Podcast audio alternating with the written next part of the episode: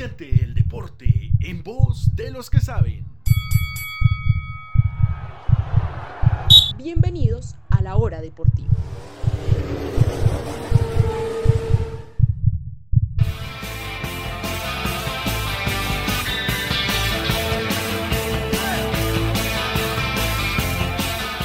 Familia de la hora deportiva, cordial saludo como es habitual todos los lunes. Empezamos acá una nueva hora con el deporte, aquí en este su programa favorito de la radio, que se llama La Hora Deportiva. Hora Deportiva.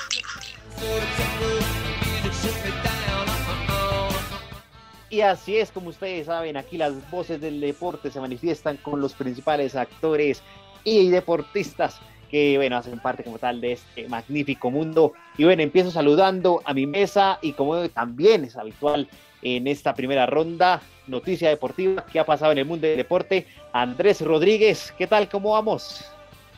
Hola César, feliz de estar acá nuevamente en este gran programa. Mire, eh, Fabio Cuartararo ganó el segundo premio del año en MotoGP, el Gran Premio de Doha. Se impuso frente a las Ducati del francés Joan Sarko y del español Jorge Martín. Así es el deporte motor que sigue dándonos todas las emociones. Arrancó el MotoGP, uno de los campeonatos más importantes también en cuanto al mundo de las motos y en general.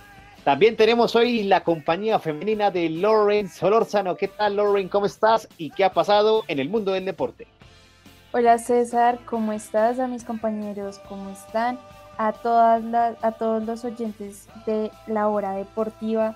No, pues dando una excelente noticia de la actuación destacable que tuvo la selección colombiana de patinaje en este primer evento que se realiza, eh, algo inusual en esta modalidad del patinaje del Orlando Inline Challenge, eh, con gran participación eh, de Gabriela Rueda, Pedro Causil, Andrea Cañón, Andrés Felipe Muñoz, Daniela Mendoza de Benestrada, y esto lo organizó, lo organizó un gran patinador, recordemos a Jorge Botero para hace 20, 25 años, eh, gran, eh, gran patinador que le dio múltiples medallas mundiales a el país cafetero. Así es la delegación colombiana de patinaje que bueno, cada vez en este deporte que aquí en Colombia lo consideramos potencia, bueno, nos sigue dando más alegrías y como no, esos patinadores que se han destacado por su experiencia en gran mayoría de torneos patinaje, tanto a nivel nacional e internacional, como bueno, todas las demás competencias que ha estado ahí Colombia. Así que, bueno, siempre deseándole lo mejor a nuestros deportistas. Y Juanes, ¿qué tal? ¿Cómo vamos? ¿Y qué ha pasado en el mundo del deporte?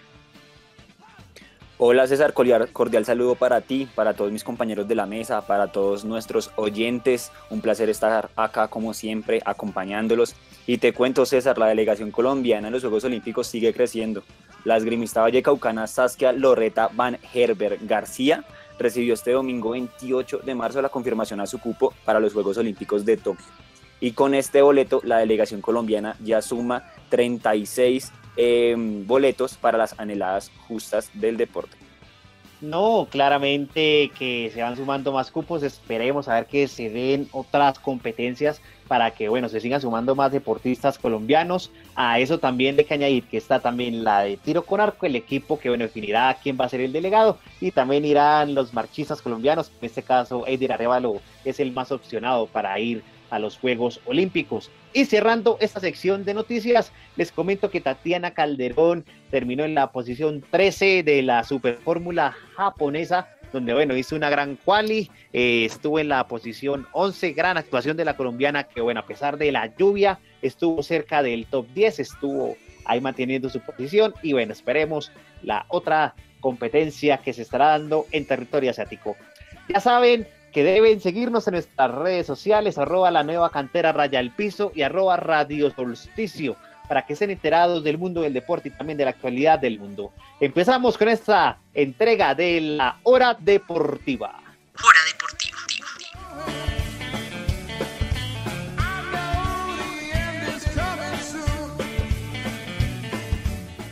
Hay un tema crucial que otra vez nos compete en el fútbol y es el videobar que bueno, ya ustedes saben que es un apoyo para el juez central, que tiene la alternativa de ver eh, la repetición de la jugada, la puede reiterar cuantas veces sea necesario hasta corroborar que sea, digamos, la decisión correcta, pero digamos que la implementación pues ha sido bastante cuestionada. Ahora, si lo hablamos aquí en Colombia, yo creo que el ejemplo más reciente fue en el clásico entre Nacional e Independiente Medellín, donde, bueno, se solicitaba una expulsión de un jugador de Atlético Nacional, pero no se dio. Y ahora, esto hace que el acto deportivo pues se vea manchado y que, bueno, quede cortado. Entonces, o sea, ¿a qué está jugando aquí el VAR? ¿Es ayuda? ¿No es ayuda? ¿Interfiere mucho en el juego? ¿Causa más dudas? Es un tema que lo iremos despejando aquí en la mesa de trabajo.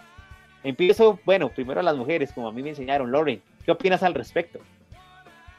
Como tú lo dijiste, eh, pues ha sido muy cuestionado el tema del VAR en el fútbol profesional colombiano, recientemente con el clásico Paisa, también hubo cierto inconveniente el jueves pasado ante Cali, en el partido de Cali Equidad en el Estadio de Techo. Eh, sin embargo, eh, como uno de los grandes polémicas ha sido si es error humano o error del software, eh, que creo que ya no tiene más discusión, se maneja por medio de la parte de personas, hay errores humanos, eh, la falla que hubo eh, aún se desconcierta, sin embargo, pues eh, el periodista Juan Manuel Ramírez, él es de Canal, Canal Capital, aseguró que se supone que deben haber 24 cámaras para la sala del bar, hablando del, em, de los principales estadios del país. Sin embargo, en, este, en, este, en el clásico Paisa, solamente estaban habilitadas 13, 13 que pertenecían a las cámaras de, eh, de, Win Sports para hacer la, eh, hacer la transmisión del partido. Entonces esto ha cuestionado y ha generado también otras polémicas de dónde están las otras 11, em, las otras cámaras en exclusividad para la sala del bar. Eh, como aseguró el directivo de mm, MediaPro, que pues es la empresa que ofrece el VAR en el fútbol profesional colombiano. Eh, se supone que estas 24 cámaras estarían disponibles, pero pues no lo están. Esto es uno de los errores de, mm, eh, que poco se visualizan, pero que están presentes y también pues polinizan un poco todo este tema del VAR, no solamente en, en Colombia, sino llamémoslo a nivel continental que tanto en el Mundial de Clubes como en Copa Libertadores ha sido protagonista el VAR en vez de el fútbol, en vez de los jugadores em, o, las ah, o las mismas eliminatorias a Europa, pues que creo que ahorita lo iremos a tomar.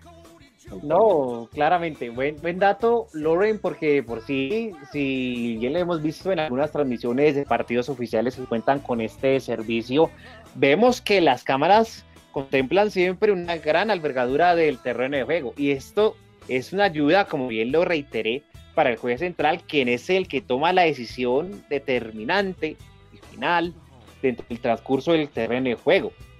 Pero bueno, partiendo de eso, Andrés, o sea, ya nada se nos hace falta aquí en la Federación Colombiana de Fútbol que, bueno, se esté saqueando hasta los recursos del VAR.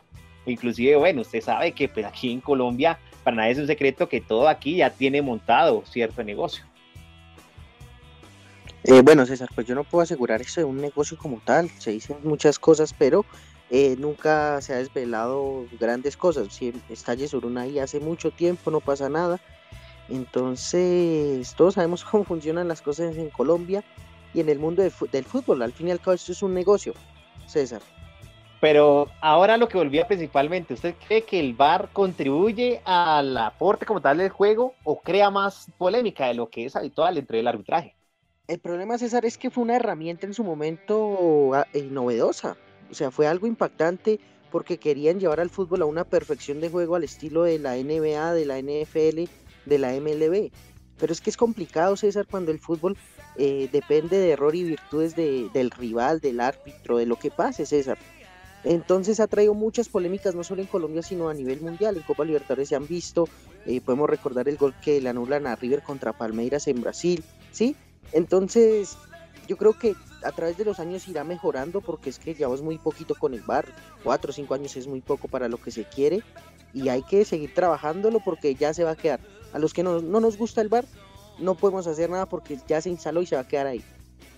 No, obviamente, el VAR llegó para quedarse, pero aún así sigue la polémica. Y tras del hecho que, bueno, o sea, aquí, digamos, hablando a nivel continente, aquí de Latinoamérica, eh, bueno, nos ha afectado duro este cambio. O sea, no se ha podido acostumbrar los jueces, digamos, a este tipo de alternativas que ofrece como tal la FIFA mientras que en Europa, digamos, se dan soluciones prontas y demás. Y a cambio que acá, bueno, tienen que reponer cerca de 10, 12 minutos porque se demoran casi que una eternidad en una decisión. ¿O no es así, Juanes? Sí, César, respecto al VAR hay varios puntos y comparto lo que dice Loren, que siempre va a ser eh, como una decisión em, como dividida en las jugadas difíciles, o sea, siempre va a estar como que la intencionalidad de la jugada, o sea, cosas que, que no en o sea, no siempre nos vamos a poner de acuerdo, ¿sí? Hay jugadas que los jugadores en la cancha ni siquiera se dan cuenta que pasan cuando llama el VAR, ¿sí? A lo que yo me refiero es que el VAR es necesario, pero me gustaría que fuera momentáneamente. O sea, un ejemplo de eso, por ejemplo, es la NBA. Cuando hay una jugada muy polémica, eh, un equipo puede decir, oigan, revísenla, ¿sí? Eso de estrategia me, o sea, me parecería muy buena para no, para no para no cortar el ritmo del, del, juego, ¿sí? Porque como tú muy bien lo dices, hay muchas, muchas veces el partido se para 5 minutos, 10 minutos. Por ejemplo, lo que pasó en, acá, acá en Colombia, en el partido nacional contra Medellín, que se va al bar, que dice, no, no hay, no hay señal en el bar, se va. Entonces, ahí, ahí ¿qué pasa? O sea, y, y, y, nadie responde, nadie, nadie sale y dice, no, qué pena, lo que pasó fue tal cosa. O sea, cosas que no, que no pueden estar sucediendo. Entonces, el bar yo creo que es una herramienta que si nosotros la sabemos utilizar de la manera correcta, va a beneficiar muchísimo al fútbol. Porque cuando no hay bar, nos quejamos. Y cuando hay bar, también. Como lo que pasó con la jugada de Cristiano Ronaldo que en las eliminatorias que, que era gol y que al fin no lo cobraron. O sea, algo que en ese momento todo el mundo dice el bar, el bar, el bar. Pero cuando el bar está, comenzamos a hablar que no, que se corta el juego, que no, que la interpretación de las jugadas. Entonces yo creo que, yo creo que como dice mi compañero Andrés, es una herramienta muy nueva que tenemos que ir de a poco evolucionando para que, para que no le quitemos ese, ese espíritu competitivo y ese ritmo al juego. No, obviamente es válido, ¿no? O sea, el VAR siempre es el apoyo como tal y que debe garantizar el correcto funcionamiento del compromiso que esté disputando. Pero digamos a lo que también voy, es que digamos también las soluciones que se dan son tardías y a veces también que se equivocan en grandes ocasiones, así como en otras veces hay que aplaudir el VAR. Como bien lo mencionó Andrés en el partido de River Palmeiras, que bueno, en su momento lo critiqué, pero que después me puse a analizarlo determinadamente y yo digo, sí, el VAR acertó. Pero ahora, lo que también comentaba Juanes era que digamos, bueno, o sea, la estrategia de los equipos de pedir el VAR, pero me parece que mm, si le damos como tal la posibilidad a los equipos de que usen como tal esta herramienta, no sé, no la vería tanto a favor. No la veo. Claro, César, yo te entiendo, pero la estrategia sería como que el equipo tenga un número determinado de como de, permisos para, para, para, pedir el bar. O sea, eso no, o sea, no, no estoy diciendo que cada vez que el técnico de un equipo quiera pedir el bar lo pida y ya, sino por ejemplo el técnico tiene en el partido tres eh, oportunidades de pedir el bar, cuatro oportunidades, ¿sí? Eso es lo que se hace en la, en la, en la NBA, por ejemplo, y me parece una estrategia muy, muy buena que se podría también incorporar en el fútbol. Andrés, usted que también es hombre de NBA y que hoy estaremos hablando más adelante del deporte, la pelota naranja, ¿usted cree que también es viable utilizar, digamos, esta propuesta que la plantea Juanes dentro de un escenario como el fútbol? Sí, a mí me gustaría mucho, César, esa idea. ¿Por qué no? Que los mismos equipos elijan en qué momento utilizar el VAR. Muchas veces se para el juego por jugadas, la verdad, que a la vista de un árbitro son sencillas de pitar. Ahora, César, hay que mirar la negligencia de los jueces. Y otra cosa, acá ser árbitro no es una profesión. Está bien, ganan bien cada partido 2, 3 millones de pesos, pero no son profesionales del arbitraje. Durante la semana les toca trabajar en otra cosa. No tienen el tiempo para estudiar, para seguir mejorando este, este nuevo, esta nueva herramienta que es el VAR, César. Ese es el problema. Ahora, la designación de árbitros como Bismar Santiago, como Gallo, eh, que son árbitros FIFA, la verdad que cometen muchos errores, César. Entonces, ¿qué le queda a los otros, a los que están empezando? O sea, que estamos fallando en materia de formación arbitral a palabras sencillas y que de pronto apuntamos a uno de los problemas, digamos, que se esté ejecutando aquí en el bar, Lori. Sí, César, esto empezando por la comisión arbitraria, ¿cuál es el, eh, yo diría que el único cuerpo arbitral eh, fuerte a nivel Conmebol de Colombia, Wilmar Roldán? Entonces, pues, y es algo que también se ha cuestionado mucho, no solamente cuando pita eh, en el FC, en el FPC, sino también en, copas ya continentales. Eh, sí, es un, es un tema que hay que mirarlo, eh, volverlo y apropiarse de, la parte de la Conmebol o de la federación, eh, la comisión arbitraria, porque lo que dice Andrés, em, los árbitros tienen que buscar otras opciones por dentro y eso también genera de cierta forma cierta, cierta polémica entre ellos y, y, es, pues es algo que en los últimos que en los últimos tiempos no puedo decir exactamente cuánto tiempo porque se ha cuestionado, ha sido polémica, tema polémica, eh, tanto el VAR como toda la comisión arbitraria. Dale, Juárez, me has pedido la palabra. Sí, sí, sí, César. Te quería comentar que es que acá en Colombia yo creo que el problema, o sea, sí hay un problema en el arbitraje, pero o sea, va como más allá, ¿sí? Por ejemplo, personalmente me parece algo inaceptable que el mayor patrocinador de una liga profesional de fútbol sea una casa de apuestas en nuestro fútbol colombiano. Eso no puede ser, o sea, la verdad me parece poco ético y, y ahora con la contratación de los equipa equipamiento del VAR, o sea, si durante un partido tan importante como Nacional contra Medellín se va al VAR 20 minutos y no pasa nada, o sea, la mayor tiene que decir, oiga, ¿en qué liga importante que estamos, les quiero recordar que estamos en el top 10 de las mejores ligas a nivel mundial supuestamente, si estamos en ese top, ¿cómo es posible que pasen estas cosas? Hombre, si en el clásico antioqueño se va al bar, pues lo siento, se acabó el contrato con esta, con esta empresa del bar y traemos otra. O sea, porque nuestros proveedores no tienen, o sea, no, salen a dar la cara y decir, no, venga, sí, qué pena. Ahorita también estamos viendo que las líneas que traza el bar en nuestro, en nuestro FPC no son, o sea, no son paralelas a las líneas del campo. Entonces, son cosas muy extrañas que uno no entiende. Es que estamos en Colombia, Juanes y compañeros. O sea, aquí este país se las arregla casi que a medias, y si no es a medias, se las arregla al último, y miren todo lo que conlleva. Ahora, lo que yo bien mencioné en un inicio como tal de este bloque, y es que se cuenta, o sea, digamos, ante digamos, los patrocinadores, digamos, el canal que ahorita, digamos, emite el partido, quiénes son los dirigentes que rodean como tal a estas mismas dirigencias que están detrás de toda la organización y el patrocinio del fútbol colombiano.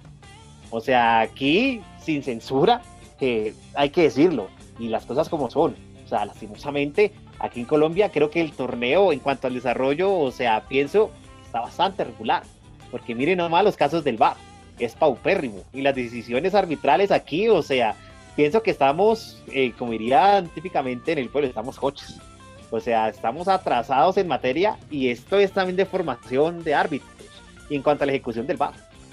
Sí, César, y es, o sea, y también cabe aclarar que es algo que nos afecta a todos, ¿no? O sea, acá no estamos hablando de que favorecen un equipo en particular ni nada, no, o sea, es algo que nos ah, afecta a todos. Para todos para, exacto, es algo que nos afecta a todos como fútbol profesional colombiano y ahora también, o sea, no me parece justo con los equipos, eh, por decirlo así, más pequeños del fútbol colombiano, que en sus partidos no tengan VAR. O sea, yo digo que si no estamos preparados para que todos los partidos de la Liga Profesional Colombiana tengan VAR, pues entonces ninguno tiene VAR.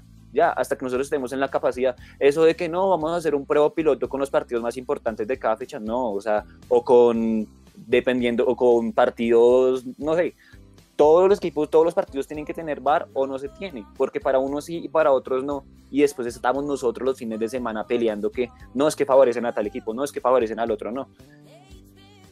El desequilibrio, ¿no? Digamos, qué inequidad, digamos, ha, habido con el VAR, Lorrin. Y esto es lo que conlleva, digamos, a que la liga no tenga un proceso, digamos, eh, apreciable, si se puede decir, o que, digamos, haya igualdad de condiciones. Sí, eh, sí, César, iba a, complementar y también apoyar la idea de Juanes, eh, partiendo también, digamos, la UEFA hace mm, poco la decisión que tomó de que como no hay ciertos, en ciertos, en ciertos campos no hay bar, la cancha no está no tiene em, el dispositivo, pues no se hacen y de ahí está la equidad. No se hacen, o sea, o para todos hay bar o para ninguno hay bar. Y aunque sí ha generado cierta polémica, digamos, eh, eh, con, lo que Juanes nombró al principio de lo de em, el gol, la anulación de... Con lo del clásico, sí. La anulación de, de Cristiano Ronaldo, también hubo polémica por Francia, eh, ¿qué, otro, qué otro partido eh, con, contra Grecia? Bueno, en fin, generó polémica, pero hay una igualdad, todos están en las mismas condiciones. Eso debería también eh, pasarse acá. Entonces, pues quería apoyar esa idea de Juanes. Andrés, y también cabe resaltar que, bueno, o sea, hablando específicamente del caso acá del fútbol colombiano, tanto con Mebol como FIFA y, bueno, ciertos colectivos han pedido que intercedan contra la federación. Digamos que este puede ser un punto para que, digamos, se tome algo al respecto. César, pero es complicado porque lo que decían mis compañeros, o sea, la federación Listo, trajo el VAR como novedad para decir que estamos entre las mejores 10 ligas del mundo, que es mentira, porque es mentira eso. Y, lo que dicen, poner tres partidos eh, con VAR. Vea lo que pasa en Argentina. En Argentina no hay VAR porque no hay las condiciones económicas, logísticas, estratégicas para poner VAR en todos los partidos. ¿Y Argentina qué hizo? Está esperando para cuando hayan eh, todos los requisitos, todos los componentes exigentes para poner el VAR puede jugar River y Boca, pero no hay bar, porque es mejor no es mejor no tener cuando te, ponen dos, tres partidos por fechas, esa. Eso es muy complicado y es una injusticia muy grande para todos los equipos. No, claramente, o sea, o todos en la cama o todos en el suelo. O sea, que Juanes, o sea, llega al bar, pero en un momento menos indicado. O sea, sí, pero no. Sí, César, tienes toda la razón. Yo pienso que se implementó el VAR acá en Colombia a carreras, no sé, la verdad desconozco cómo fue la, el proceso de negociación con los proveedores, pero yo creo que este semestre ha sido como un ejemplo de cómo no se deben hacer las cosas, porque, porque sí, o sea, Argentina es un ejemplo fueron muy sinceros. Hombre, no tenemos toda la, disponibilidad en los estadios para colocar el bar, esperemos un poco y, ya está. O sea, no le veo ningún inconveniente. Y ahora nosotros tenemos un bar a medias y estamos peleando más en la época del bar que en la época que no tenía bar. Entonces, no sé, es como una contradicción muy grande que tenemos acá. No, increíblemente. Tendremos que darle mayor paciencia al bar y, cómo no, que los, tanto los cuerpos arbitrales, y digamos los proveedores que ofrecen como tal este servicio de apoyo de video eh, cumplan y que sea total para todos los equipos y que tengan como tal toda la cobertura. Bueno, también los quiero leer a ustedes en nuestras redes sociales. ¿Están de acuerdo con el VAR? ¿No están de acuerdo? ¿Qué le quieren cambiar? ¿Cómo lo pueden implementar mejor? Eh, bueno, escuchamos como tal todas sus ideas en nuestras redes sociales, arroba la nueva cantera raya al piso y arroba radio solsticio. No olviden seguirnos, esta es la hora deportiva, seguimos con más de este su programa favorito de la radio.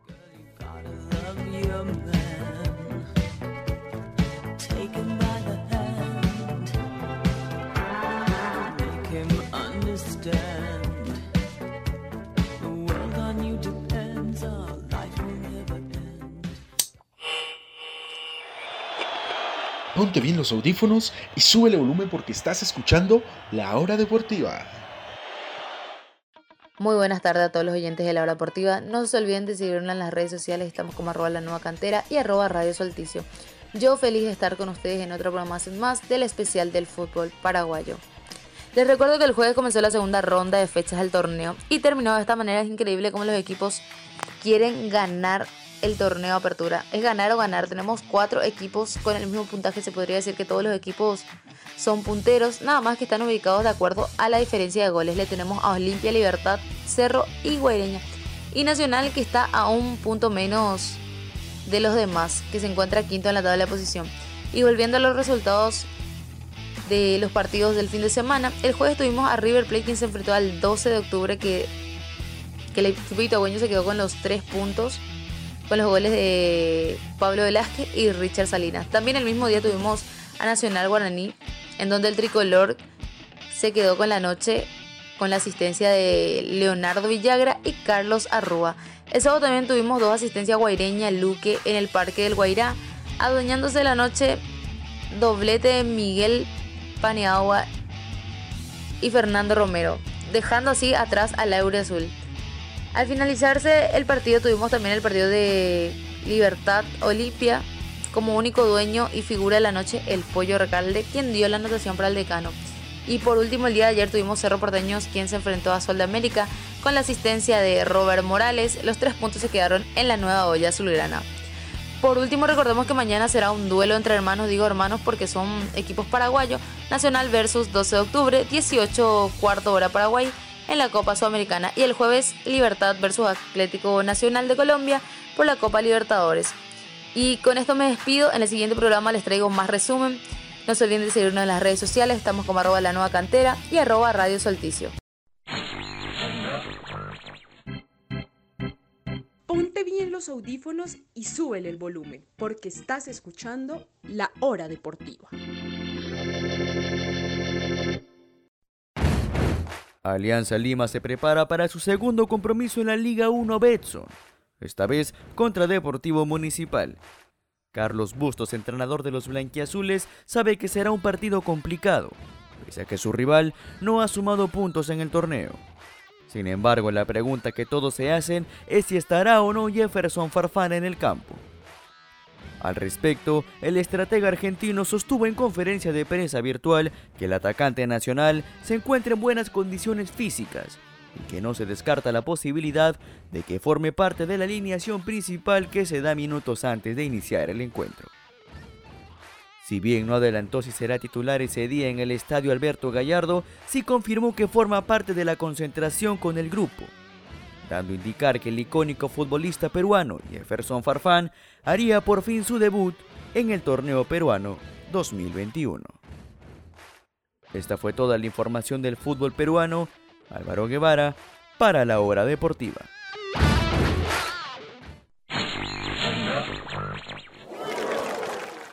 Ponte bien los audífonos y súbele el volumen, porque estás escuchando La Hora Deportiva.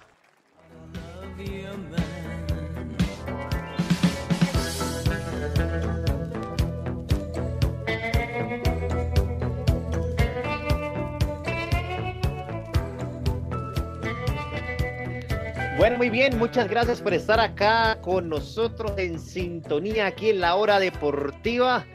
No una vez más, le reitero, para que, bueno, nos sigan en nuestras redes sociales como la nueva cantera, periodismo joven y alternativo con toda la actualidad del mundo del deporte y en todos los ámbitos donde éste se encuentre. Muy bien, hablando de los árbitros del bar y de todo lo que ocasiona, lo que está a favor, lo que está en contra y de cómo ha pasado esto tanto a nivel local como a un nivel internacional. Ahora pasamos a lo que nos compete, ahora sí vamos a hablar de equipos, vamos a hablar de jugadores, porque esta semana viene la Champions League y nos trae compromisos que, mejor dicho, no lo podemos perder. Ahora sí se van definiendo los favoritos al título. El martes juega el Manchester City contra el Borussia Dortmund y el Real Madrid contra el Liverpool, ambos partidos a las 2 de la tarde, hora de Colombia. Y el miércoles el Porto contra el Chelsea y el Bayern de Múnich contra el PSG también a la misma hora. Empecemos por este último. ¿Qué plato de partido, Andrés? La revancha de lo que fue la final pasada de Champions. No, no, no, revancha no, César, revancha cuando jueguen una final. Esto es eh, cuartos de final, no, no se sabe si van a llegar a quedar campeones o no. Revancha cuando jueguen una final. El favorito del Paris Saint Germain tras la lesión de Robert Lewandowski en las eliminatorias con Polonia, César. es verdad que el PSG no, no, está bien en liga, viene de perder con el Lille, pero tienen unas ansias de, ganar Champions. Neymar, Mbappé, eh, Icardi, Di María. No va a estar Berratti, eh, va a ser una baja importante, pero veo muy favorito al, al PSG en esta llave. Lauren, ahora sí le llegó al momento al cuadro parecino o el Bayern de Múnich, a pesar de que tiene su figura goleadora de baja por lesión, seguirá siendo ese equipo arrollador. No, el Bayern es el Bayern, César.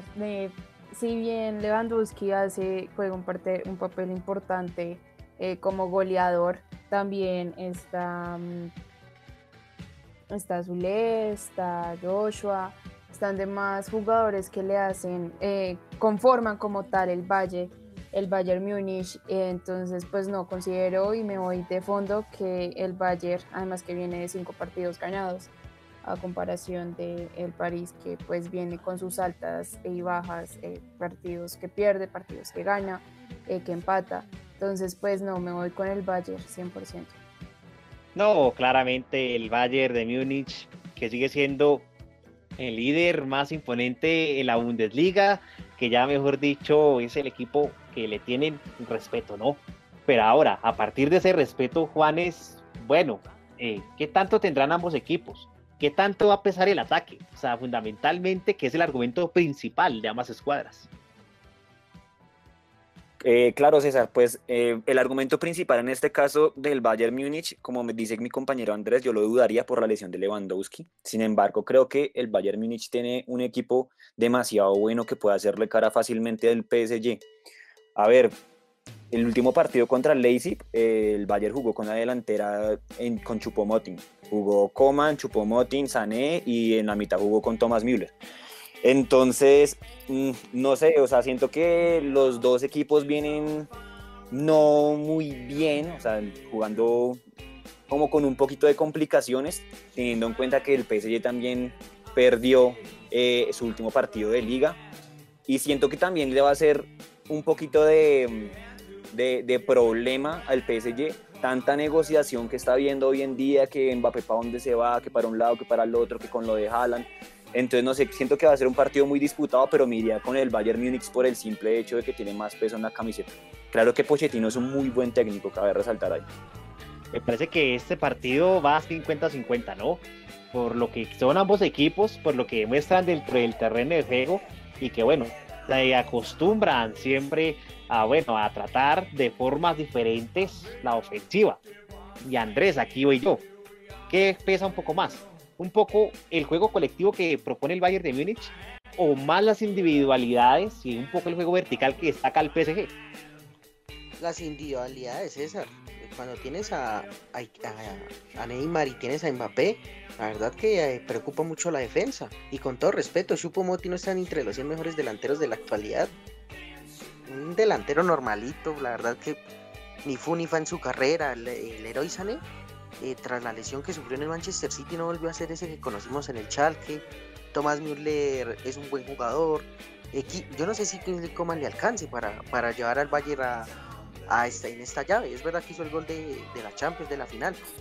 Pero es que para una serie a doble partido sin Lewandowski, que es la figura, que es el goleador de Europa, hoy en día para mí el mejor jugador del mundo, es muy complicado.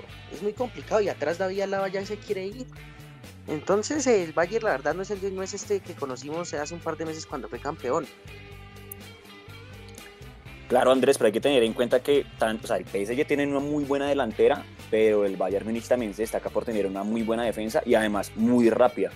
Porque acordémonos que Alaba es un jugador, está bien, sí, tiene la mente como en otro, en otro, en otro lado, en donde va a jugar otra temporada, pero es un jugador profesional y estoy seguro que en este partido la va a dar toda y está jugando de central, o sea, están jugando con Lucas Hernández, con Alaba, que son jugadores rapidísimos, Chule, que es un jugador grande, sí está bien, es lento, pero lo respalda Pavar.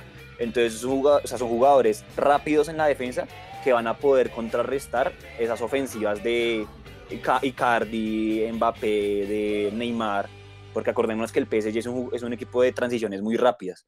Entonces, a pesar de que tenga a Chupomotín en la delantera, yo me confío de que Tomás Müller va a hacer la diferencia. Yo creo que es un jugador que puede echarse el equipo al hombro. Además, es un equipo que tiene más ahí en la camiseta, César.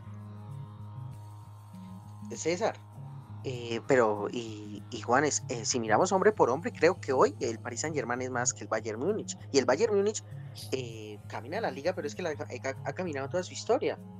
Y este Bayern ha tenido no está jugando bien. Es verdad que gana, pero no está jugando bien. Y el Paris Saint Germain es un equipo que fácilmente en un partido te va a meter cuatro goles si, si, estás mal. Este Paris Saint Germain es mejor que, el que perdió la final. A veces, a veces siento que ambos equipos pasan trascendentalmente no tan parejamente por lo mismo. O sea, bueno, para que Bayern Múnich lidere a sus anchas, pueda que digamos, listo, eh, haya perdido un poco de esencia en su, en, su, en su forma de jugar. Lo mismo pasa con el PDG, digamos, no es puntero, le ganó el Lille, como bien usted lo resaltó Andrés. Pero bueno, o sea, me parece que por los mismos factores, ambos equipos creo que llegan en igualdad de condiciones. Y es más, yo creo que el que aquí se equivoca, pierde. O sea, yo creo que cualquiera de los dos equipos no va a regalar nada, ni el espacio, ni el balón. O sea, van a llegar enfocados a lo que es, a un partido de cuartos de final. Prácticamente que se vean una final. Sí, César, o sea, es verdad lo que dice Andrés, que esto no debería tomarse como una revancha a la final pasada de Champions, pero en los jugadores esa mentalidad está, o sea, bien o mal, el, el PSG está todavía con el remordimiento de lo que pasó la temporada pasada y el Bayern Munich va a decir, no, vamos a reivindicar lo que pasó, ¿sí? Entonces es eso, es un partido que va a ser de ida y vuelta, muy disputado, sobre todo muy físico, y, bueno, o sea, cada uno tiene sus favoritos y esperemos cómo sale, cómo sale esta llave. No, claramente, es el plato del día a las 2 de la tarde. Yo creo que cualquiera no se lo va a perder, sea por radio, televisión, por donde sea. Y pero de todas formas, acá le vamos a traer el análisis como tal de este gran encuentro. Bueno, Lauren, y hablemos de otro partido que también me causa mucha mucho interés por el Porto contra el Chelsea. Porto que viene de sacar a una Juventus que, bueno, no ha hecho como tal la mejor campaña en Champions, otra vez la desilusión del cuadro italiano, pero que bueno, el Porto a la final viene haciendo las cosas muy bien, viene dando la sorpresa, pero le cae un Chelsea que bueno, viene inspirado. Y con Tuchel al mando de este equipo que bueno, viene de menos a más. Un equipazo como tal el cuadro inglés. Sí, César, la revelación de eh, esta edición de la Champions fue eh, la participación del Porto, la victoria, la gran victoria y la eliminación que tuvo ante la Juventus, que pues la Juventus era la gran favorita eh, en, la, en la fase de grupos. bueno, fin al cabo fútbol y todo dio el trabajo del equipo portugués dio para que ahorita esté en cuartos. Eh, y sí, sí, sí, si bien lo dices, también el Chelsea tiene hambre de ganar, aunque realmente si hacemos un nivel de los partidos del rendimiento en las ligas locales de cada uno de los equipos, eh, pues el Porto está dando eh, mucho más nivel, aunque pues el Chelsea es el Chelsea y pues el Porto al lado del Chelsea pues es un equipo muy, muy bajo. Eh, sin embargo, pues em, por algo está donde está y, pues esperar también que sale esta llave, de esta llave también definitiva, pienso yo, em, definitiva en el partido de ida. Obviamente en el partido de vuelta pues se definirá todo, pero pues este partido de ida vamos a tener un poco de semejanza y acercamiento a cómo cómo va a quedar em, este, em, este, este, encuentro del final de los 180 minutos. Y pues esperar la participación de los dos colombianos, de, Lucho Díaz y de Mateus. Entonces, pues sí, César, esperar a ver cómo va este, este partido, que pienso yo que va a ser un gran encuentro. Andrés, ¿qué tanto le bastará al Porto para hacerle la batalla al Chelsea? Eh, bueno, recalcar que a nivel histórico el Porto es más grande que el Chelsea. El Porto le ha aportado más al fútbol mundial que el Chelsea, pero en la actualidad por dinero, por cuestiones de liga donde juegan, el Chelsea es el favorito, César, y lo que pasó con la Juventus creo que no se va a repetir. El Chelsea va a pasar esto muy sencillo. El Chelsea tiene mejor nombre, tiene mejor técnico, tiene un estilo de juego muy, bueno con Tuchel. Eh, es verdad que viene a comerse cinco con el West Bromwich, pero creo que su mente está en Champions. Eh, tiene a Timo Werner, a Pulisic, a Ziyech, Alonso, Kovacic, eh, Souma, Key Havertz, Mason Mount. Y en el Porto no tienes a ningún crack. Lo que, eso, eso es lo que pasa. Eh, con la Juventus fue un error. De esos errores que pasan bonitos en el fútbol. Pero es que la Juventus está en llamas y el Porto aprovechó. Pero para mí el Chelsea es claro favorito y va a pasar esta llave César. Sí, Juanes, los Blues van a pasar por el cimita así como si nada al Porto. Pues César, la verdad me duele decirlo por mis eh, compatriotas Lucho Díaz y Mateus Uribe, me gustaría que pasaran la llave, pero siendo realistas, yo creo que el Chelsea va a pasar, es un, es un equipo que pues puede que en la liga no esté jugando del todo bien, como lo dice mi compañero Andrés, esa liga ya está definida, esa liga ya del Manchester City, tienen la mentalidad en, Champions y sí, tienen un equipazo, tienen un equipazo que, que si todos los jugadores están eh, en, su, en su día, van a pasarle por encima al Porto. Personalmente yo no he seguido mucho la liga portuguesa, pero o sea, la liga inglesa tiene muchísimo más nivel y, y ahora eh, Timo Werner tiene toda la confianza de su técnico, ha tenido unos muy malos partidos últimamente, no, no está consolidado con el gol. Eh, en, su, en su selección también no le ha ido del todo bien, pero siento que es un jugador top, o sea, es un jugador que tiene todas las condiciones y la Champions va a ser una oportunidad impresionante para que demuestre todo su nivel, tanto él como Kai Havertz, que siento que son los dos jugadores, bueno, ahí te suma Kanté, que son los jugadores más determinantes para este Chelsea. César, eh, destacar que en el Porto no estará Taremi, el delantero, no estará Sergio Oliveria, que fue figura contra Juventus, y en el Chelsea no estará ni Kanté por lesión ni, ni Pulisic bajas sensibles por el cuadro del Porto. Y sí, o sea, digamos que pesa más, obviamente, la nómina del Chelsea. El Porto, digamos que, bueno, tratará de pasar a la historia, va con la moral en alto por lo que, bueno, sucedió en Italia, más allá de que cobró los errores que tenía que cobrar el cuadro portugués. Pero bueno, esperaremos de lo que pase aquí al miércoles. Y como bien hablaba Juanes, bueno, enfrenta el Manchester City al Borussia Dortmund. Aquí, bueno, dos jugadores que vamos a ver qué tanto desarrollan, tanto De Bruyne como Haaland, que es un delantero que ahorita está, mejor dicho, en el tira que jale entre el Real Madrid y el Barcelona, Andrés.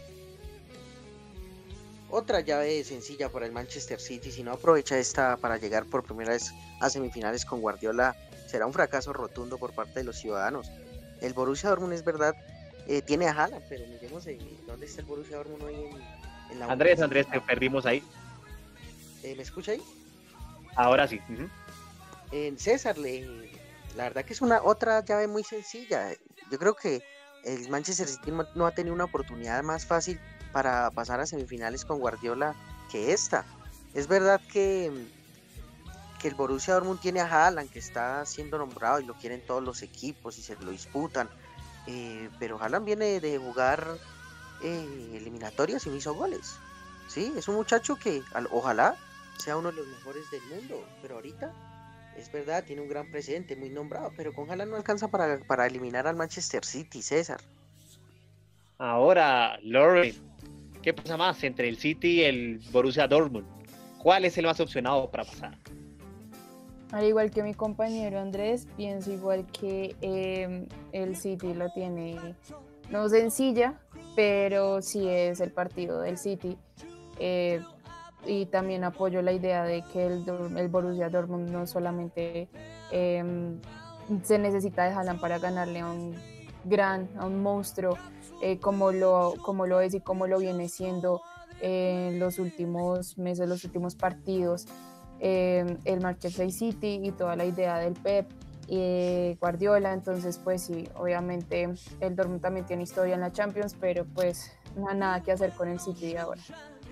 No, claramente que el cuadro azul inglés, estás hablando del City, eh, bueno, yo creo que esta es la oportunidad de que vaya por la Champions, si bien ya digamos tiene la liga en el bolsillo prácticamente, creo que la Champions no le quedaría nada mal. Ya es algo que lo que el cuadro inglés quiere con Pep Guardiola, el último él que bueno ya ha tenido la gloria de estar de campeón de Champions con el Barcelona, de Messi, esa época dorada también. Y esperemos a ver, me parece que van a haber buenos goles, pero vamos a ver qué pasa. Hasta ahora vamos haciendo aquí la previa. Y Juanes, ya cerremos con Real Madrid y Liverpool. Dos equipos que, bueno, llegan parejos, pero de por sí, eh, uno más fuerte que el otro. Sí, César, yo quiero, quiero confesar que para mí el favorito para ganarse esta Champions es el Real Madrid. Antes, antes pensaba que era el City, pero es que veo a este Madrid muy, muy, muy bien. O sea, Modric está en su en muy buen momento, Kroos también, Casemiro otra vez está retomando muy buen nivel. Ahora, pensemos que el Liverpool en su defensa no va a contar con, con Van Dijk, que es como que el estandarte en ese equipo eh, en la última línea. Entonces, eh, va a ser un partido complicado y hay vueltas, sí, pero Pienso que el Madrid va a sacar la casta, él es el, el Real Madrid es el rey de Europa y sus jugadores están en un muy buen momento, o sea, y saben, ellos saben que tienen que pasar esta serie contra el, el Liverpool porque en semifinales la van a tener relativamente sencilla comparación de la otra llave. Entonces, el Real Madrid siento que, que, que va a sufrir un poco, pero va a terminar pasando y va a sacar toda su jerarquía. Me quedo con eso, jerarquía. ¿Qué tanto le alcanzará al cuadro blanco, Andrés, teniendo en cuenta que cinco veces campeones de Champions últimamente y que ha sido el equipo que más ha generado la tendencia en esos torneos de UEFA? Comparto lo que dice Juan, yo veo este Madrid muy sólido, más allá de que no tenga figuras rutilantes, ¿no? Porque Benzema, un gran jugador, pero no es una figura mundial. Es un jugador normalito, pero que la verdad no sé si entre los cinco mejores delanteros del mundo hoy esté Benzema, pero es un muchacho, un, futbolista que siempre cumple, que juega bien, que aparece en los partidos importantes. Ahora está Asensio, está Isco, que han subido su nivel, pero el Madrid tiene esa jerarquía para ganar los partidos como sea. El Madrid no necesita jugar bien para quedar campeón. Y ahora este Liverpool diezmado. Eh, lo único que me preocupa en la Casa Blanca es que el mejor jugador en los últimos 20 años del Madrid no va a estar que Sergio Ramos, eh, César.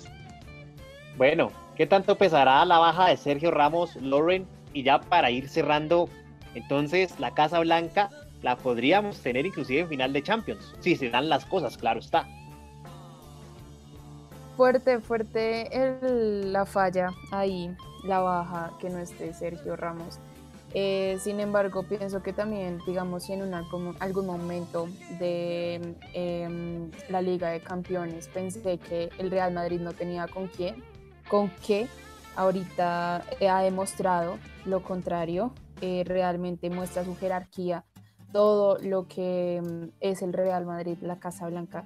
Entonces, independientemente que Sergio Ramos esté o no esté, sí, eh, es, un, es un peso que eh, va a desequilibrar un poco el equipo, pero pues tiene, tiene con qué. El Real Madrid tiene con qué em, llegarle a Liverpool Em, entonces, pues también no, no, no redundo más lo que dicen mis compañeros, estoy totalmente de acuerdo con ellos. Bueno, así es. La Casa Blanca que, bueno, promete dar, aunque sea ese golpe de autoridad en estos cuartos de final de la Champions League. Reitero la agenda por si, bueno, se sumó a esta altura ya del programa. Al, el martes a las 2 de la tarde juega el Manchester City contra el Dortmund y Real Madrid contra el Liverpool. Y el miércoles también a la misma hora el Porto con el Chelsea y el Munich Bayern contra el PSG. Recuerden que es hora colombiana 2 de la tarde para que se programen también en todos los demás países de Latinoamérica. Y bueno, esta es la hora deportiva, seguimos con más y también de la buena música que nos propicia aquí Radio Solsticio. Seguimos con más, ya regresamos.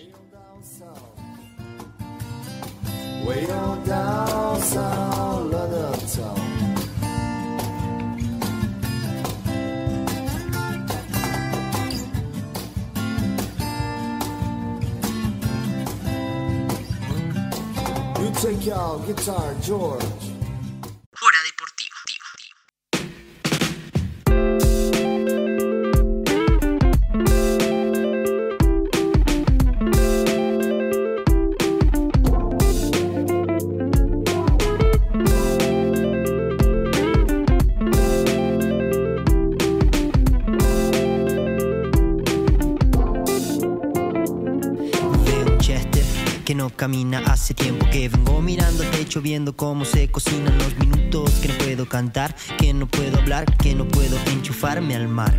Vengo contando cuentos, vengo escuchando al viento que hace rato me chamucha y se quedó sin argumentos. Sigo cumpliendo horarios sin contar los billetes la semilla para ver si florece. Sigo levantándome con ganas de apagar la tele y de ponerle cucarachas al plato del presidente. Se pasan las mañanas, mi cuerpo lo siente. Se pasan las miradas y no encuentro referente. Saludo a la vecina que ni me conoce. Después de aquel roce de cortarnos el goce. Comiendo asadito una vez al mes. Sin tomar fernet, sonrisa plaque, Paraguay Express.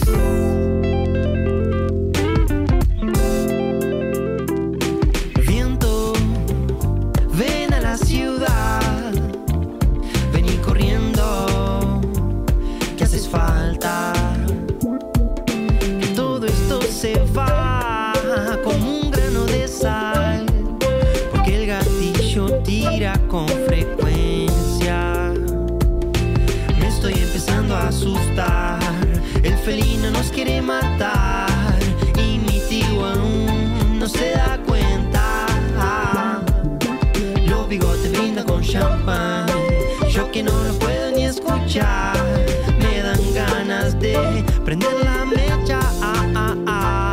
De vez en cuando pienso que me levanté, pero cuando despierto sigo haciendo pie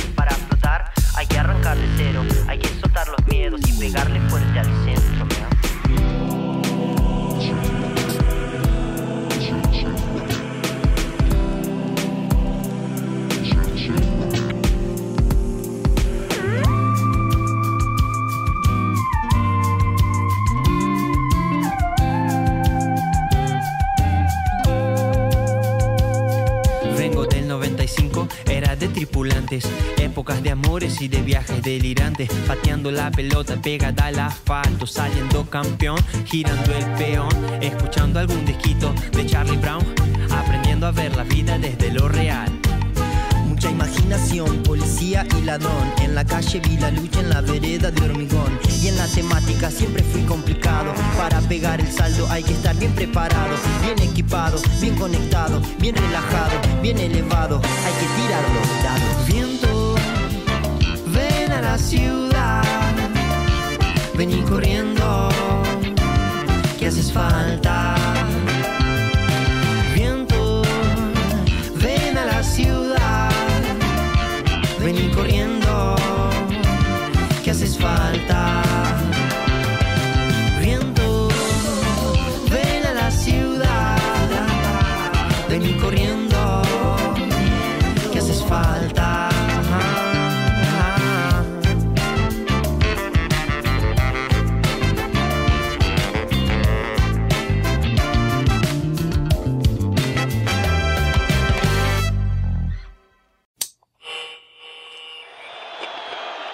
Bien los audífonos y sube el volumen porque estás escuchando La Hora Deportiva. Lunes de luto para el rugby. La comunidad del San Isidro Rugby Club despidió a uno de sus profesores de educación física. La semana inició con un profundo dolor a través de una noticia que entristeció no solo al club, sino también a los vecinos. Además de generar una preocupación por el nivel de contagio de los últimos días. Un profesor de educación física falleció por coronavirus este último sábado. Las autoridades del San Isidro Rugby Club de Lules expresaron su pesar por la muerte de Germán Gómez, uno de los profesores de educación física de la institución. Hace una semana, el docente había sido diagnosticado con COVID-19, pero hacia fines de la semana pasada comenzó a mostrar un marcado desmejoramiento de su salud. Las palabras de la, de la institución hacia sus allegados fueron, desde nuestro club queremos despedir a nuestro gran profe Germán Gómez, quien formó parte de nuestra familia por muchos años. Le mandamos toda la fuerza a su familia, amigos y clubes que tuvieron la dicha de conocerlo. Que brille para él la luz que no tiene fin.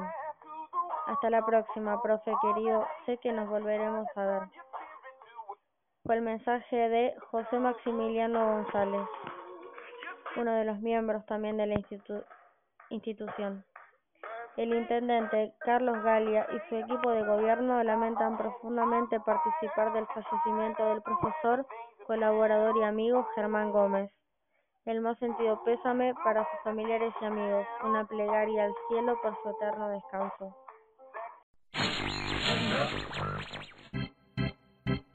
Ponte bien los audífonos y súbele el volumen, porque estás escuchando La Hora Deportiva. Keep it together,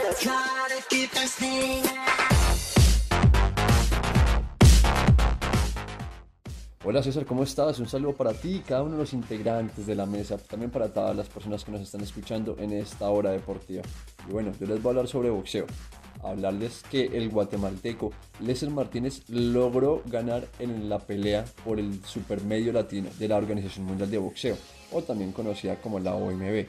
Venció al mexicano Gabriel López en una tremenda pelea y fue hasta el cuarto asalto que por medio de un knockout logró imponerse como campeón. Y ojo César y oyentes, porque Martínez también ostenta el cinturón latinoamericano del Consejo Mundial de Boxeo y ya se está listando para el preolímpico de boxeo para buscar un cupo a los Juegos Olímpicos. Así que ahí les dejo ese dato y conectados con el deporte. Chao, chao.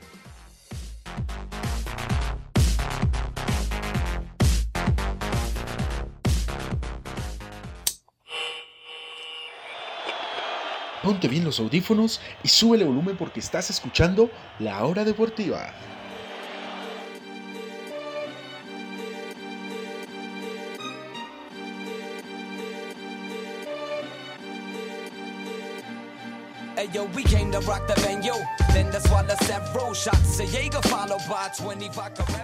Bueno, muy bien, gracias una vez más por estar acá con nosotros en este su espacio radial que se llama La Hora Deportiva, aquí con toda la actualidad de este ambiente, de este mundo que tanto nos apasiona a cada uno de nosotros.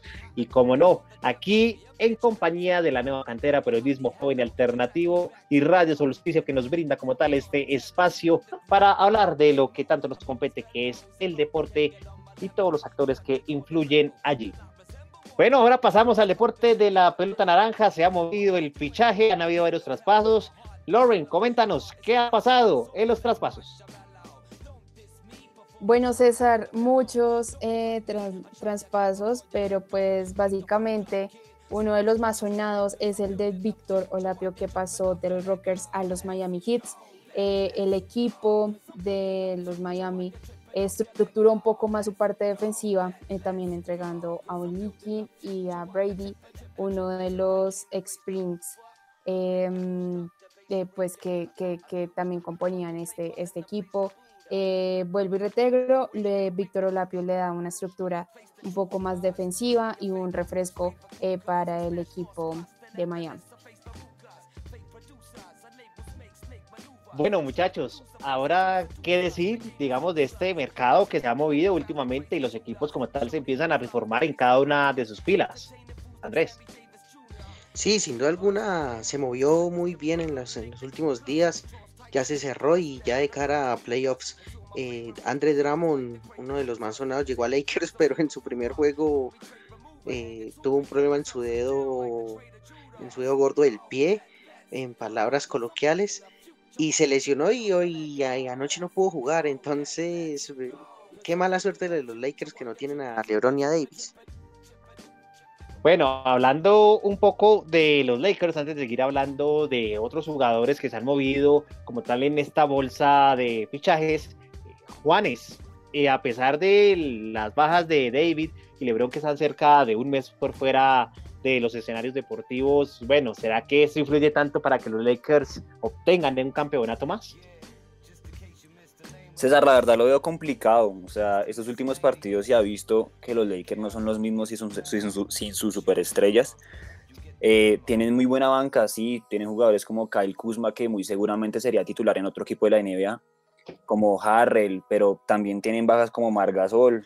Entonces, no, siento que no, para mí en este momento, no los tomo como favoritos al título. Veo equipos muchísimo con mejor eh, proyecto de, equipo, también con, eh, muchísimo, con mejor juego. Entonces, siento que los Lakers, ah, no, o sea, tienen que, tienen que llegar muy, muy bien a, a, a playoff con sus superestrellas para que vuelvan a tomar ese papel de favoritos a ganarse el título. Pero veo a, otros equipos más, más consolidados en este momento. Y sí, lo que dice Andrés es, es, es, verdad, o sea, tienen muy, muy mala suerte, o sea, contratan a, a un jugador muy, muy bueno eh, defensivamente hablando, como André Drummond, que viene de unos Cavaliers, y se lesiona en el primer partido. Entonces, también la fortuna no está con ellos. Andrés, ¿está de acuerdo? Ya los Lakers dejaron de ser este equipo favorito y para conseguir otro campeonato más de NBA. Eh, hoy en día no son favoritos, pero cuando vuelva el rey, el mejor jugador del mundo, el mejor jugador de la historia, que vuelva el jugador eh, Anthony Davis, que es uno de los cinco, está entre los cinco mejores jugadores de la liga. Este Drummond, que es un reboteador innato, eh, a, eso añadiendo al mejor sexto hombre del mundo, que es Montres Harrell, teniendo a Dennis Schrader, teniendo a Kyle Kuzma, teniendo a Caruso. Yo creo que cuando vuelvan van a ser favoritos, pero hoy en día es muy complicado porque no se sabe si LeBron y Davis van a llegar bien. No, claramente, son jugadores que son evaluartes de ese gran equipo, pesan las ausencias, como no, por lo que vimos el campeonato pasado, estas dos figuras que, bueno, en el juego colectivo contribuyen bastante. Pero ahora bien, hablando de equipos, hablemos de los Nets. Me parece que son los más opcionados, a mi modo de verlo, en conseguir como tal un título de, de esta temporada. Juanes, ¿sería un fracaso si ellos no lo hacen? La verdad, sí, César. Mucho se habló de, de, que ahora conformaron un Big Five, o sea, un equipo de ensueño, con Kyrie Irving, que es un jugador tremendamente talentoso, con James Harden, con Kevin Durant, con la Marcus Aldrich y ahora con, con Blake Griffin. O sea, un equipo de ensueño. Y si no ganan el campeonato teniendo a estos jugadores en, su, en, su, en su tope de rendimiento, es un fracaso rotundo. Ahora, lo mismo que le pasa a los Lakers si los jugadores llegan bien y no, no hay ninguna lesión por el camino, porque eh, esos partidos, esos últimos partidos no han podido jugar ellos, ellos em, todos incorporados en el equipo. Eh, Kevin Durant viene una lesión, Kyrie Irving viene de problemas personales que no ha podido jugar, se ha echado prácticamente el equipo al hombro el jugador James Harden, les ha ido bien, sí, pero, pero bueno, o sea, de hecho muchos analistas decían eso, en verdad hay un Big Three, en verdad podría haber un Big Five, por eso mismo, por las lesiones, porque se especula que no podrían llegar a jugar juntos. Pero si llegan a jugar todos juntos para los playoffs, tienen que salir campeones, César, y si no, es un fracaso. Andrés, si no fue, digamos, esta temporada para los Nets, no lo volverá a hacer, a simples rasgos. Correcto, César. Digamos, yo creo que Aldrich se sumó para quedar campeón e irse a otro equipo. Yo creo que no va a durar de dos, tres años ahí. Lo mismo Griffin. Incluso no sé si el mismo Harden, el mismo Irving van a querer eh, repartirse ese estrellato entre, entre tanto jugador con el ego que ellos tienen. Harden era la figura de los Rockets y se unió. Kevin Durant era la figura de los Warriors, se unió. Eh, Irving era la figura de los Celtics, se unió. Aldrich de los Spurs, Griffin de Pistons. Eh, se unieron para ganar, para tener un anillo más. Harden ganar su primer anillo. Si no lo ganan, y Juanes, no sé si si lo recuerde, sería un fracaso peor que el de los Lakers de 2004 con Gary Payton, Karl Malone, Kobe Bryant, Shaquille O'Neal, Derek Fisher, que fue un fracaso absoluto. creo que sería peor.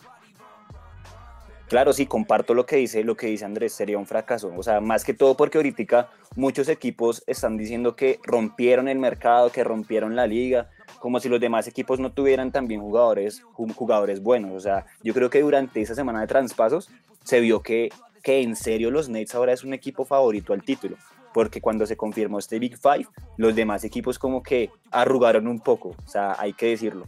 Entonces es eso, o sea, si están en su punto, tienen que salir campeones. Y lo que decía Andrés es cierto, yo no creo que este equipo se, se, sea, o sea, tenga una continuidad para las siguientes temporadas. Son jugadores que ya podemos decir que son veteranos, como Blake Griffin, como la Marcos Albridge. Entonces, ¿Es esta temporada o, no es? Así de sencillo. Eh, eh, ¿Dañó la NBA estos fichajes? Claro que dañó la NBA, César. Porque al haber un favorito absoluto, se vuelve monótono. Más allá de que anoche perdieron con los Bulls, em, se vuelve en, una parte aburrido como algo que pasaba con los Warriors. Con Clay Thompson, de Green, Durant, Curry, que iban a ganar muy sencillo a todos los rivales en las finales. Se vuelve aburrido totalmente. Esperemos, creo sinceramente, que el único equipo que le puede competir a esos Nets son los Lakers sanos. Incluso diría que los Clippers, pero no sé si alcancen a, a competirle, a ganarle más de dos partidos. Entonces espero, en lo personal espero que los Lakers se recuperen para que veamos una final bonita. Si no, apague y vámonos César. Otra, otra temporada aburrida en la NBA. Pero claro, o sea, claro, comparto lo que tú dices, pero pues aún no los hemos visto jugar todos, ¿sí? O sea, no los hemos visto en la cancha a ver cómo se entienden, porque lo que decíamos, son jugadores que tienen cada uno el ego muy alto, ¿sí? Ahora, una cosa es colocarlos en un Big Five hipotético y otra cosa es verlos en la cancha como están jugando. Porque siento que equipos como Utah Jazz, que no tienen estrellas despampanantes, es más, creo que Donovan Mitchell es el, jugador más infravalorado de la liga.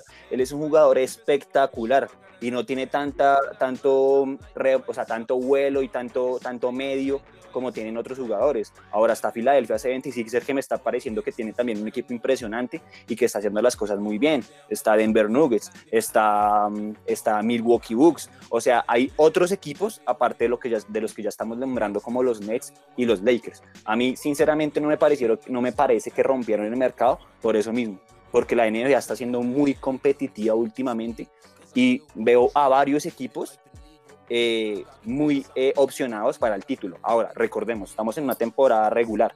Cuando lleguemos a los playoffs es una cosa totalmente diferente, pero hasta ahorita siento que no hayan, o sea, no, no, no siento que hayan dañado el mercado. Eh, bueno, en, lo personal sí, sí dañaron el mercado. Creo que, bueno, nombró a Milwaukee Bucks, pero tiene ante tu compu y no sé a quién más. Y no sé si Middleton, Holiday alcancen para ganar un anillo. No creo. Denver Nuggets, bueno, un gran quinteto, de menos a más esta temporada, pero eh, Nikola Jokic, eh, Murray y no sé quién más le pueda ayudar a Denver Nuggets a quedar campeón. Eh, son jugadores que dan espectáculos en, grandes noches, pero para ganar un título como tal, no lo sé. usted nombraba también a Heat, a los Sixers con Joel Embiid, con Ben Simmons, pero no sé si les alcance tampoco porque son grandes jugadores que en una temporada larga donde son más de 64 partidos, obvio que van a entregar buenas, buenas noches, eh, van, van, a entregar espectáculos grandes, pero para ganar títulos, cuando, la, cuando es la chiquita, cuando las papas queman, no sé si esos jugadores han aparecido, porque pasó con Denver Nuggets el año pasado contra Lakers y pasó con Miami Heat contra Lakers. Entonces, para mí sí hay una diferencia grande, grandísima, abismal entre Nets y los demás equipos. Creo que estos chicos de los Nets tienen que entrar en química solamente 16 partidos, los últimos 16 partidos de la temporada y quedar campeones. Es sencillo, es sencillo. Si no ganan es un fracaso absoluto y tienen que irse a escondernos en dónde. Y hablando, esa es una, una conversación muy bonita para otro programa. El jugador más infravalorado no es, no es Mitchell, es Damian Lillard. A ver, Andrés, o sea, comparto mucho lo que tú dices respecto a que los jugadores determinantes son importantes en los playoffs y para ganar títulos. Pero en la NBA últimamente cualquier cosa puede pasar. O sea, la temporada pasada nadie esperaba que Miami fuera a llegar a la final. Eh, tampoco esperábamos que mm, hace dos años Toronto le ganara una final a los poderosísimos eh, Golden State Warriors. ¿sí? Y para mí Toronto no tenía un equipo con superestrellas como para ganar un campeonato. Eran más bien un muy buen equipo que entre todos se complementaban y tenían una defensa extraordinaria. Pero siento que ahorita sí hay equipos que le hacen competencias a superestrellas.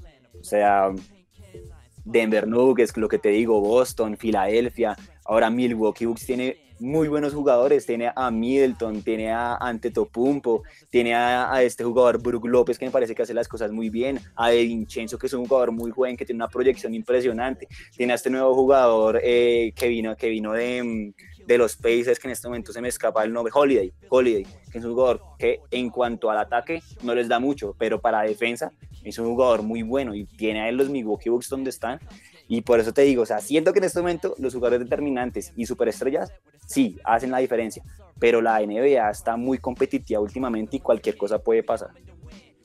Para ya cerrar este tema, competitiva, obvio, siempre, la NBA siempre va a ser competitiva, pero yo sé que si Nets tiene una noche mala, Kevin Durant me va a aparecer James Harden, o si no, me va a aparecer Kyrie Irving, o si no, Blake Griffin, o si no, eh, Aldrich, perdón, no lo voy a nombrar. Entonces, eh, es que tienen varios jugadores que saben liderar a los equipos, que saben anotar, que saben defender, que saben rebotear bien y saben ganar partidos importantes. Si en Sixers no aparece en beat, eh, no sé quién aparezca. Lo mismo en, con Milwaukee Bucks ha pasado las temporadas pasadas con Giannis Antetokounmpo. Cuando a Antetokounmpo le hace una estrategia de marcaje, el equipo se para. Entonces, eh, César, para mí sería un rotundo fracaso de los Nets si no ganan y se partió la NBA por culpa de esta de este de este gran equipo.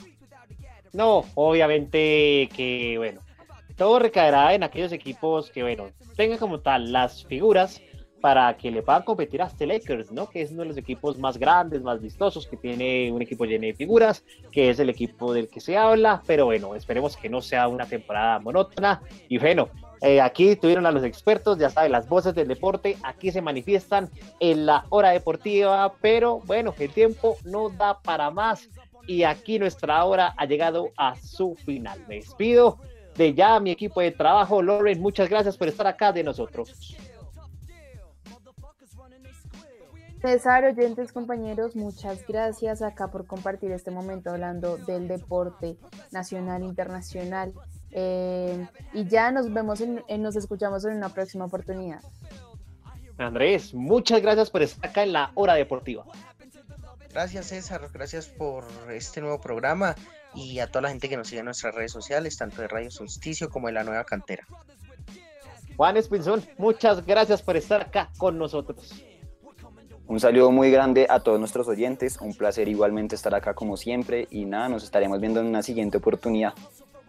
Bueno, así es, y de parte de este su conductor y director de este programa, César Aguirre, les quiero agradecer fraternalmente a cada uno de ustedes que se encuentra en sintonía con nosotros, que escucha ese programa y los otros, si se lo llegaron a perder, en la vía Anchor, Spotify, Google Podcast, los derivados de todos los podcasts, ahí nos pueden encontrar así, la hora deportiva. La nueva cantera, Radio Solsticio, ya saben, no olviden seguirnos en estas redes sociales. Y bueno, nos veremos en una próxima emisión. Ya saben que vivimos al son del deporte. Hasta luego, hasta luego. Y vamos con más música de Radio Solsticio.